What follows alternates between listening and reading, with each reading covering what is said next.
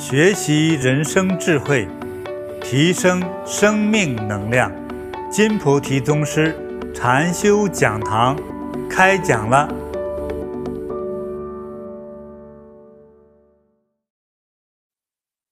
大家觉得累吗？觉得累的举手。其实累也值得哈，因为每个人体力不一样啊，累也值得。啊，上次我讲过，我们在这个有有这个难得的机会来修行一下哈，嗯，我们可能会感觉到各种各样的累呀、酸痛啊，啊，是吧？各种各样的这种让身体起一点小烦恼的这个现象，但是呢，呃，我觉得还是以这个获得健康、智慧、成就为目的，啊，那这些累呢？就反而就淡化掉它，嗯，要学会去，呃，接受这种苦，接受这种累，接受这种酸痛，哎，那么，因为我们有一个更高的一个追求，就是我们其实更高的追求是开悟，嗯，我们大家还能有点印象吗？就是我上一节课讲的什么内容？这样，给找个麦克风好，我抽查一下，看觉得自己能记住几句的也可以。我看能不能记住一点点要害点。其实我呢都是叫，我觉得是随缘的，因为我也有一份发心。那我的发心是什么呢？我希望说我有点开一点悟哈，一点小开悟。我也希望你也跟着我开悟，这样我们能少一点觉得精神的障碍。当一旦精神障碍少了之后，就发现我们的生命哈啊、自在很多，哎，所以看看，因为我是随缘讲啊，讲过去我都忘了，哎，那你能记住哪些呢？能不能提示给我呀？师傅，哎啊，我记得的是身光明、心光明，还有意识光明。非常好，非常好，有奖励啊！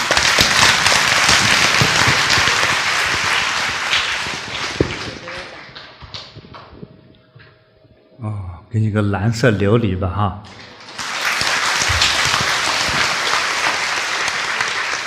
嗯，好。还有没有人要讲一下？你看，已经有这三个内容特别精华的内容内容哈。上一节课，上一节课的内容哈。师傅，我喜欢那个布施，布施会带给我们很多快乐，然后布施布施呢，我们很法喜。我们很呃可以帮助更多人，然后从布施中我们可以啊、呃、改变我们的一切的阻碍，我们得到富贵。特别好啊，说的特别好。哎，师傅，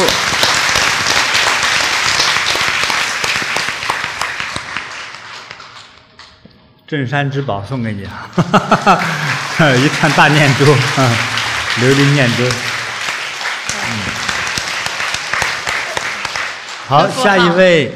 师傅好。哎，你好。呃，我想分享的就是，呃，如果我们家里要有好的下一代，就要由我们先开始。首先呢，我们要懂得回去感恩父母，孝顺父母。太好了，太好了。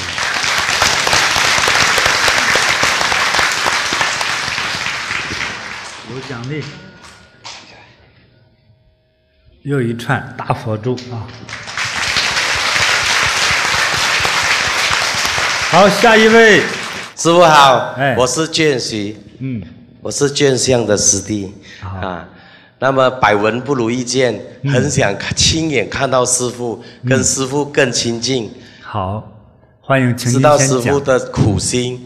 师傅说，恭敬心、慈悲心、感恩心，然后跪一跪一小时，可以解我们十年的业那个累计业力，嗯，哇，所以。跪到脚都没有了，感恩师傅，感恩。你好像不是记住了什么，只记住了脚痛哈，完了当然还是宵夜哈，也有奖励哈，这很也是，这他是叫变通的思维，这种人适合经商啊，就是他的死记硬背不够，但是他头脑灵活啊，嗯。这种人适合于经商，不适合于做下属。做下属，老板问昨天做了什么，说我不知道，忘了，开除你就是。啊，没人问老板啊，所以哎，真是命啊哈。好，谢谢大家的提醒和回忆啊。那我记得上次我们讲了一个是，我说为人之本哈，为人最根本的所谓的情义、道义、道德、觉悟，这所有的一切的根本，那那个本是什么呢？无论你说你是成佛、成菩萨啊，你入了什么什么教，你读了什么样的学校啊，无所谓，在我看来，哎，无非是你脸上的化妆品而已。但是你内在的骨头里头，我觉得还是一有感恩心。这个我觉得我喜欢这样的人，我我觉得叫做有情有义的人。嗯，有情有义，那有很多人要放下诸情，放下一切的情，这是一种更高的境界。那我整个的弘法的，就是讲法授法的层次是这样安排。那么，首先让我们先能够实用于佛法的精华的部分，就是让我们先叫做懂事。你先不要觉悟，先懂事。很多人就是说，就是连情义都没有，父母生养一场，长大的拍屁股走，从来不再理他。你生老病死我不管。那我看到之后我就很心痛。那我们自己呢？我们自己长大长大成人了之后，你不理睬生养你的父母，那你要不要结婚生子？你的孩子不把你给杀了，你就认万佛了，都是已经很好了。所以不敬不孝的人，等你的孩子将来会报应到你的身上，整死你，折磨死你。你说今天我的孩子这么折磨我，你扪心自问，拍拍你的良心，你怎样对待你的？生养的父母的，这就是说为人之初的最基本的道德，没有这个，就休想再学佛法，学也没有用。你平白无故就得富贵、得智慧、得吉祥，那怎么可能啊？你是一个忘恩负义的小人。你在佛前上炷香也好，献个花也好，弄一点捐款也好啊。但是你是有所图啊，你要图发财呀，你要图个人的贪欲和爱情啊，你是为了交换来的呀，没有用。所以我接触过，曾经有几位说：“哦，建了几个庙，怎么我内心还是惶惶不安？”对呀，你做的所有的都是犯罪的事情。你你建一个庙，你捐了一些款，佛就护佑你？那不是啊，他是公正严明的，他是清净智慧的，他对众生是平等的心呐、你不是说你敬奉一下他，我必须要保护你啊。所以就有人说，我都发心了，你看我的，我我捐款了一点钱，几千块钱，你看我还撞车了，你都没有撞死，你还会说话，你几乎没受伤，你本来应该撞死的呀，已经算是给你保护了你了。那说这些烦恼和痛苦还会发生，那么想想你做了多少的罪恶呢？就按人间的罪过来说，你杀人放火，是不是啊？偷盗贪污，弄了很多不该干的事情，犯了这个王法，本来应该抓住枪毙一百次的，对不对？现在只是让你赔了一些钱，只是让你离了婚而已。你就觉得，哎，我怎么不是那么完美的？我怎么没得到一个完美的结果呢？因为你的行为呀。已经让你这个身体已经腐蚀掉了，它怎么会完美呢？所以这一切的好坏的这个当中，我个人最在乎的是感恩心，从感恩父母、感恩老师、感恩帮助过你的人。那我们这一生，谁是最多帮助我们的人呢？是父母亲呐。你这个如果也不懂，你就休想发财，发了财也得不了好处。今天发财，明天进监狱啊！今天发财，明天赔个底朝天呐！你能到活到老，不管哪一天死，活的到你死的时候，你的身心是安详的，这才是境界啊！啊，到老都能够安详自在，又能够啊不不缺钱花，这才是真正的富贵啊！是不是啊？又健康又长寿又自在，还不缺钱花，对不对？还有人爱，还有你还有爱的人，其实就很幸福了。那人类这就是已经很完美的人了，就做到这样的完美真的很难，但是真的也不难。那那个容易的那个出路在哪里呢？从感恩心开始学习啊。那么感恩心感恩谁呢？第一个要感恩的是谁？父母，一定从父母亲开始感恩。第二个，感恩教化你的人，教化你的，无论教你知识的、技术的、道德的，你都要去感恩。你不要问我师傅到底送什么礼啊？具体的做法那叫法，我不教你。你有那个心，你自然会生出应该生出的方法。无论是看望、问候、帮助、关怀、给钱，这都是你的方法。就像你遇到一个 应该特别喜欢的可爱的人，没人教你，你自会有方法的。啊，我遇到一个家伙，一个一个男孩特别喜欢那个女孩。有一天呢，哎，我就在一个公园里打坐，他就坐到我附近，大概十米开外，中间没有任何障碍的，就是草坪，啊，但是都是有树荫下，他们就铺一个那个那个那个防潮的布，就坐在那儿。有人说：“嗯，亲爱的，我我我帮你，嗯，削一个苹果吃吧。”嗯，女的说：“好吧，嗯，不要太大了，好。”男的翻了翻，找了个小的，说：“哎呦，坏了，忘了带刀削皮了。”这女生说：“我就知道不爱我吧？你要爱我的话，还忘了带削削皮的刀吗？”哎呀，这个男人我看脸呼就红了，很不好意思。亲爱的，等着，开始有一个非常可爱的动作，用牙，用牙开始剥皮儿，哇！我讲，人类还有这个牙齿有这个功能啊！啊，一分钟之后，虽然不太美观，苹果皮没了，啊，但是也没有切开。说之前都是用刀切开一块一块的，这个男生咔咬一块，亲爱的，说？这我相信没人教他，因为他爱。你看这个法自动就升起来了，你有那份心。法自己能够产生出来，对不对？这个不用教的，回去实习一下，好吧？啊，我建议呢，找你的孩子给你拍下来，好吧？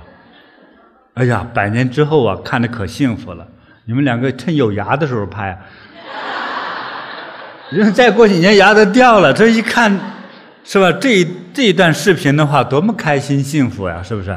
所以你心中有那个。有那样的一个愿望，哎，方法自然能生出。我们说回这个对父母、对这个恩人的这个感恩心，人有感恩心的哈，我觉得就会幸福了，能破除很多的障碍。哎，我们很多每个人都做儿女的，有没有人说我就根本没有爹妈的？请举手。我说你是不是个机器人啊？都有吗？哎，对呀。你看，我们还有和父母之间产生障碍的人多了，有没有人说我对父亲或者母亲，嗯，我心里有个心结，我有点气愤，或者我几年都不理他了，有没有？有没有人想举手的？不举就算了哈，我估计说要说的话，我我们肯定是有一个东西控制不了的，是情绪一定会崩溃掉的，啊，你的故事一定是很凄凉的，很痛苦的，但是有很多的错误都是孩子。要想解释我的这个答案，请你生个孩子养一养，不用太多，养三年，你的你和父母之间的烦恼瞬间就解开了。嗯，有的人说，我师傅，你让我恭敬父母，我我知道是对的，但是我做不到，为啥呢？我父母亲偏心眼，这你们听得懂吗？就是不公平。我们多数的财产，德格罗上头的哥哥姐姐都给我给的很少。哦，这个具体我就不讲了。而你自己假设你是父母，你面对了几个孩子，你可以假设回到你的家庭里头，你是你的父亲母亲，你在分配遗产的时候，你会不会思考啊？谁思考遗产都一定会。很痛苦的思考，很痛苦的思考，但是还要很公平的去安排。他为什么那样做？那么还有一个女生就跟我说：“我讨厌我的妈。”嗯，我说：“你妈现在高寿？”说去世了。她去世都讨厌她。哦，我说是不是给你遗产？没给你啊？给了，给的不公平。说听起来是公平，每个人都给了一百万，啊，我妈就存了三百万，哎，哎，那都给的一样多。他说，但是我的功劳多呀。他病的时候我都伺候，他过年的衣服都是我买的，嗯，我说我疼爱他最多，但是他应该多给我钱。那你们觉得这个？他的母亲是不是不公平啊？做儿女啊，去孝敬父母啊，是叫做应该叫做一种天性，理所当然的事情。但是因为我们在伺候父母他们病重的时候，伺候的过程之中，你想得到更多，而这过分的去表现，而。父母亲没给你多给，令你失望，你就恨他。所以我就告诉这位女士哈，我你呢，多念几天佛吧。我估计我当时说她，她也不听。多念你天几天佛啊，你静下来再说。过些天我们再讨论吧。我觉得我肯定说不清楚这个道理，因为她不想去接受。他是没有道理的人，他说话都是振振有词，逼着你去接受他。那这样强迫症的人，你没有道理可讲的。嗯，到后来，嗯，也是参加我们一个念佛班，那时候讲的还没这么深，啊，最后给我哭着说：“师父，我原谅我妈了。”哎呀，我一听，还不错。至少你原谅你妈了，我估计再参加两个念佛班，说哦，知道我错了哈，哎，他原谅他妈了，哎，他就觉得他已经很慈悲了。师傅，我我也得到了，你看你教的多好，我都原谅我妈了。这我心里话，你是欠揍，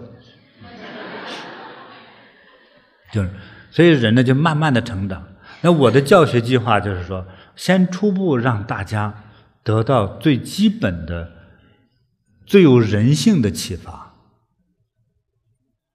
第二个呢，就通过佛法的这个启迪呢，让我们有一点点智慧，认识到人生的一些必要的一些环节，啊，比如说生养孩子之道，夫妻相处之道，怎样面对工作，怎样面对老板，哎，就是你那个心态是什么样的。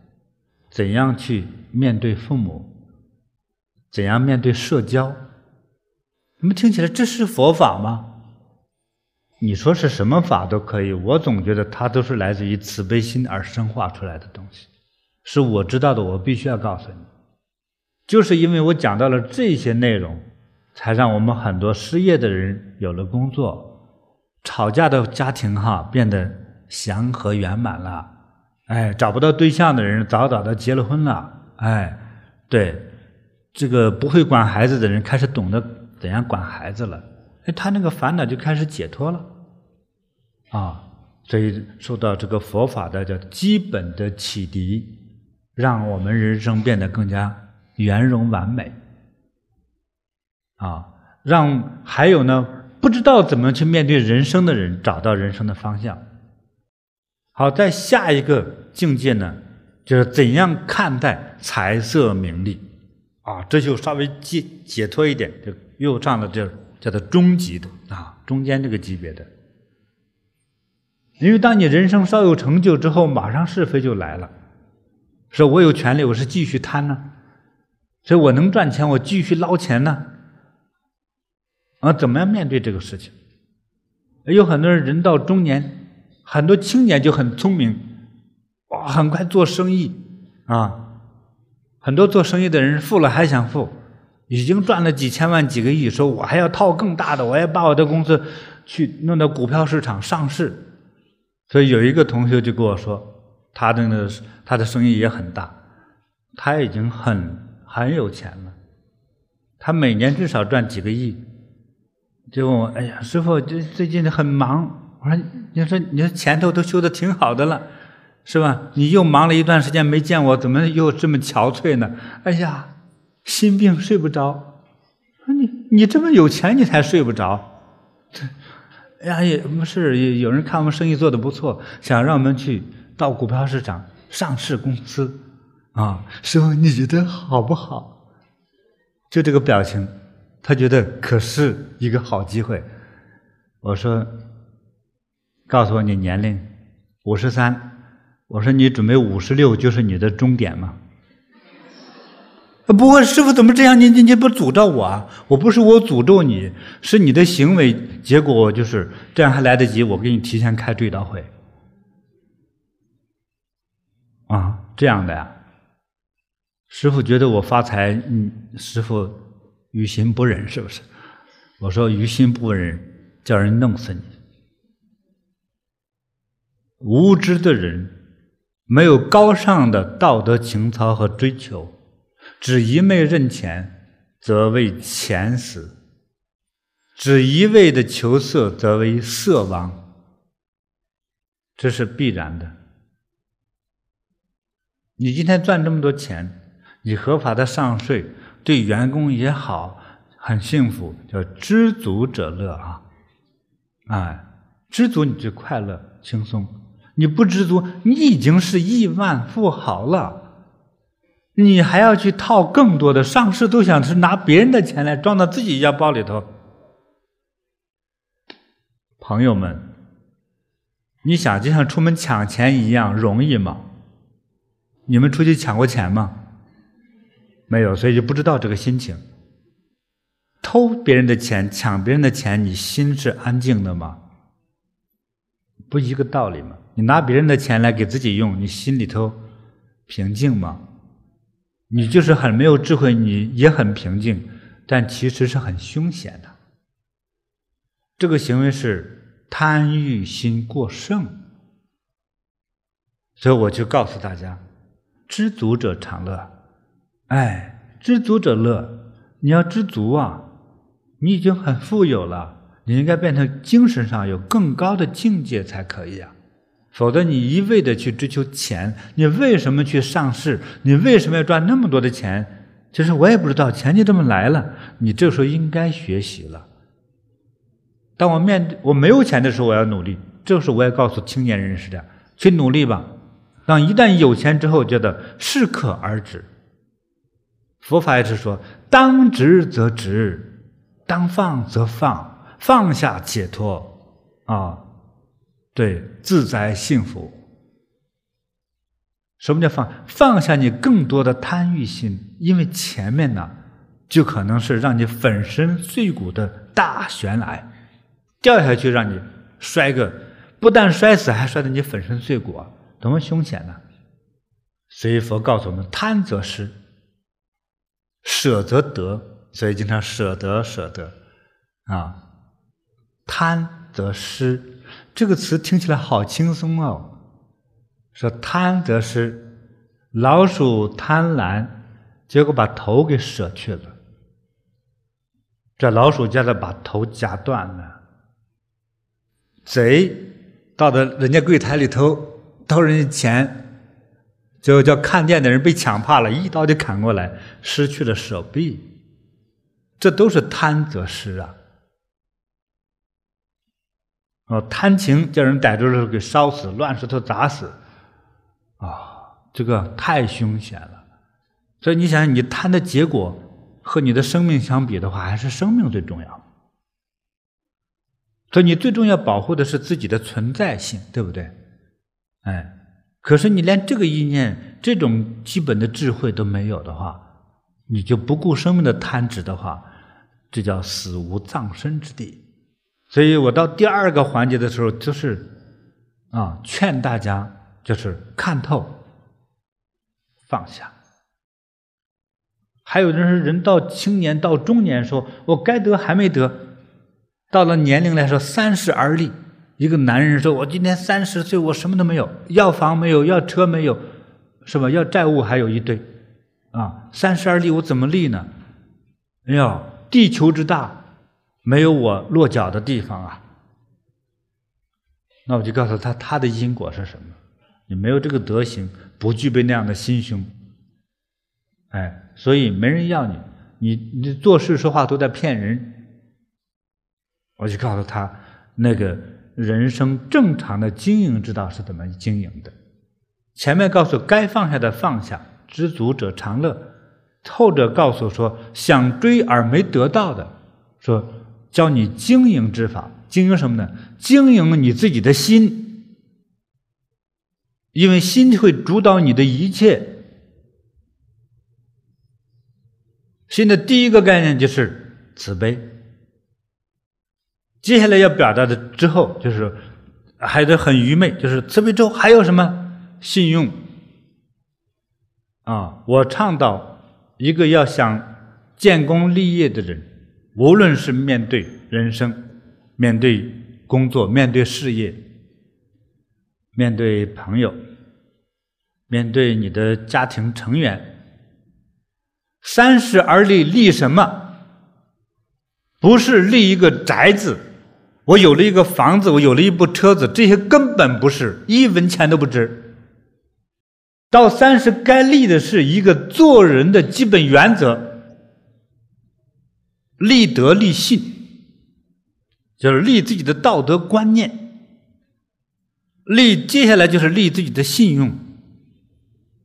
我说过古代的。盗贼团伙是打家劫舍的那个这土匪，他们都是有规规划、有规则的。比如说，不准抢妇女，不准杀孩子，不准打老人，不准抢劫老人，这他都是有规定的。他们这一伙人说，谁说呃那个老人戴了个金项链，砍他的头啄了，回来人家把他就杀了。就是道义有道。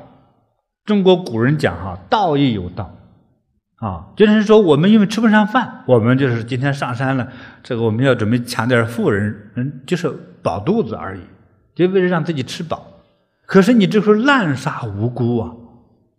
而说这是我们不能容他的，要不我们杀了他，你反正你已经杀人了，我们要惩罚你的，所以这是你违背了这个组织原则，所以。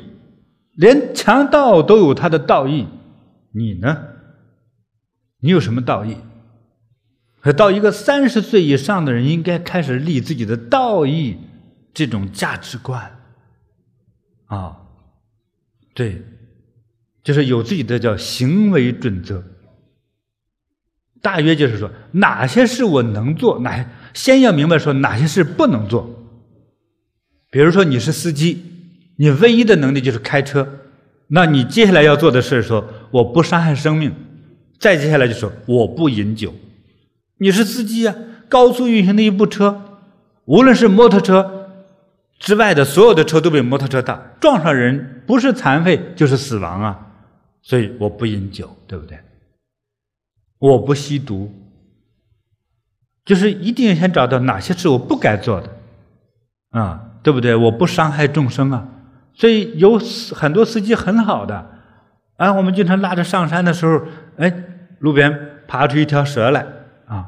有司机停下车来就等，说蛇爬太慢，还有拿个棍子慢慢挑，把这个蛇弄到山坡下面，哎，再开车过去。我觉得好感动啊！哎呦，这个司机真好，那山神都会保护你的。哎，所以他做了三十年老司机，经常跑山路都很安全，因为他很爱众生，而众生就会爱你。这个你是不知道的，你爱哪一种生命，那种生命的能量就会保护你的。哎，所以三十啊，立的是德和信，信是信仰和信用。你像很多人今天在做生意，我们华人就讲无商不奸，无奸不商，你们听说过这个词吗？所以最后结语就是奸商。奸商都不能成为真正的大商人，太低级。奸在哪里呢？比如说我来买菜，我一块钱一斤买来，我十块钱一斤卖出去。如果市场都是这样，你就赚了九倍，对不对？花了一块钱嘛，好了，再把你的人工去掉的话，你还赚八块钱呢，一斤菜上的，你就赚到了。奸也奸在这里。但是市场如此，你也就这样了。真正的大商人没有那么奸。大商人真正达到一个高度的时候，就是他的社会地位、他的经济的价值达到一定高度的时候，他才发现自己浪费了很多时间。因为虽然赚了钱了，就像土匪一样，赚的不光彩。他接下来要立信。所以很多大的企业一到一定程度之后，赶快去做社会慈善，啊，来标榜我是个好人。为什么很多大商人都在这么做呢？否则他的精神被卡住。达到一定高度的大商人，没人会理睬你有点钱。对众生来说，他家有两个亿，哇，觉得好富啊。对于富人当中说，这是穷人，不要理他，他是个骗子，他的钱是卖毒品来的，我们不要理他。他的钱都是赚了一些不该赚的钱来的，像抢劫一样，我们不要理他，没有道德。所以，商人达到一定的高度的时候，就要立信用，用各种的方式来证明自己是好的，是善良的。所以，很多大商人也有真做真做慈善事业，还有很多假做慈善事业，但最终还是慈善的。为什么这么做呢？在立信，让。所有的合作伙伴和社会大众告诉他：“我是一个，至少我是讲信用的人。”所以我们在北美的一些外国人开的大商号里头买的东西啊，特别痛快啊！还有很多说今天晚上要参加个晚宴，我先去买一套衣服，穿完了之后明天送回去，说对不起，我退货。大商店就退，就他家的货不好的货他都不卖，所以买他的货真的不好，随时可以退和。换，哎，我们去了之后，我说有一个呃广东的，就是香港人开了个店，哎，我一见我，我以为是我亲戚呢，哎呀，亲切的呀，不得了啊，都快把我融化了。这老板娘太会说话了啊！对，我买了个晾衣服的架子，嗯，我本来买一个，因为他那个热情的，买了两个，还买了三个塑料盆。其实本来就买一个晾衣架，就他那个热情的，我买了好几个东西。等等付完钱走了之后，我都觉得挺幸福的。哎，回去一用，嘎就坏了，就自然的，自然用的时候一打开的时候，两根棍子咔哧掉下来，这衣服还没晾就坏了，我就试试退吧。啊，我的梯子都退了，那么容易，我就找他退。我说老板娘，我又来了。他一看到提的东西，脸就下来了，哦，就不热情了，非常的冰冷。怎么回事？我说这个我还没用就坏了。他不可能。哎呀，你也别那么严肃，今天心情不好嘛。这你给我换一个是不换。我告诉你，你看我这里写着不不退不换的。他在柜台贴了很多乱七八糟的东西，在角上有一个不退货不换货。就是怎么说都不行。我说你昨天对我那么热情，今天是他说热情是我在卖货。哎，你拿了退货之后，我给谁去啊？啊，我听起来也有道理。嗯，反正我也没有用啊，没法用，我就走了。那请问这样的人能发大财吗？但是那个人就会很高兴啊，他觉得他比他妈妈富多了。他妈妈只是打工，你看我做生意赚了那么多的钱，他觉得很高兴。怎么样？退货没退成吗？回去给他老公讲，老公有两个人退货，今天就叫我骂跑了。啊，就是这样，是心中的境界。就是他做错了事，他觉得还很幸福，今天很有成就，对不对？几个退货的人全叫我妈跑了，而且货还留下来了，赚到了。你知道老外的大公司是赚我们一辈子，知道吧？因为他讲信用，最后来我们买啥都去到那家大公司去买，哎，他是有保障的，那叫信用。那有这样一个大心胸的老板，请问他是有他的身上有没有一点慈悲的情怀呢？有，对，所以这个慈悲其实我们学到了之后啊。不同身份的人啊，都会用于我们的这个整个生命之中啊。有的人是商人，有的是工程师，有的是政府官员，是吧？有的是艺术家，有的甚至就是家庭妇女。对，他的这种活法就很高贵呀。哎，我们和这样的人接触的时候，心里是很舒服、很吉祥的。对，那个我们华人老板娘那个。她一开始见我的幸福感，带给我的幸福感，到后来迅速的失落感，我觉得，所以就像我们抢钱抢了抢了一桶金，那么明天呢？如果今天你是卖给我的是一个金表呢？几万美金那个金表呢？拿回去一看是假的，坏了，那这货不行，不行，有的青年人一怒之下，晚上泼一桶汽油把它烧了，开枪打死人，在国外买枪很容易啊。你不想想，那给你带来的危险是什么样的吧？好，这是我教的，这是我们修行当中第二大段落的内容。那第三段的就是比较超然的。那我讲给第三段的人，年龄要超过五十才有资格听。有三次以上的失恋，一次以上的离婚。没离婚的也不容易学，啊，赔过钱，失业超过十次，长得还尽量不会太好看，所以这种人才有资格学更高的。那个时候学叫什么呢？学更高的境界看人生。那个层面教的就是说，人生如同幻化，就像有导演编了一场电影，这个电影其实与你没有关系。看事情的那种多面性，叫做究竟根本，那是大解脱的状态。也是接近于最高智慧的状态。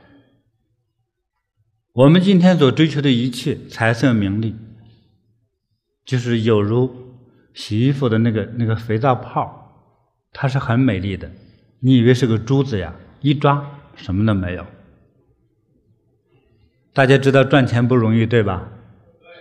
钱赚少了特别实用，每个月钱都存不下，那是最实用的。缴了房租，哎，吃了饭，买了衣服，缴了学费，哎，看了医生，这很实用，存不了几个钱。但你存了很多钱之后，最可惜的是，钱还没有花，人就死了。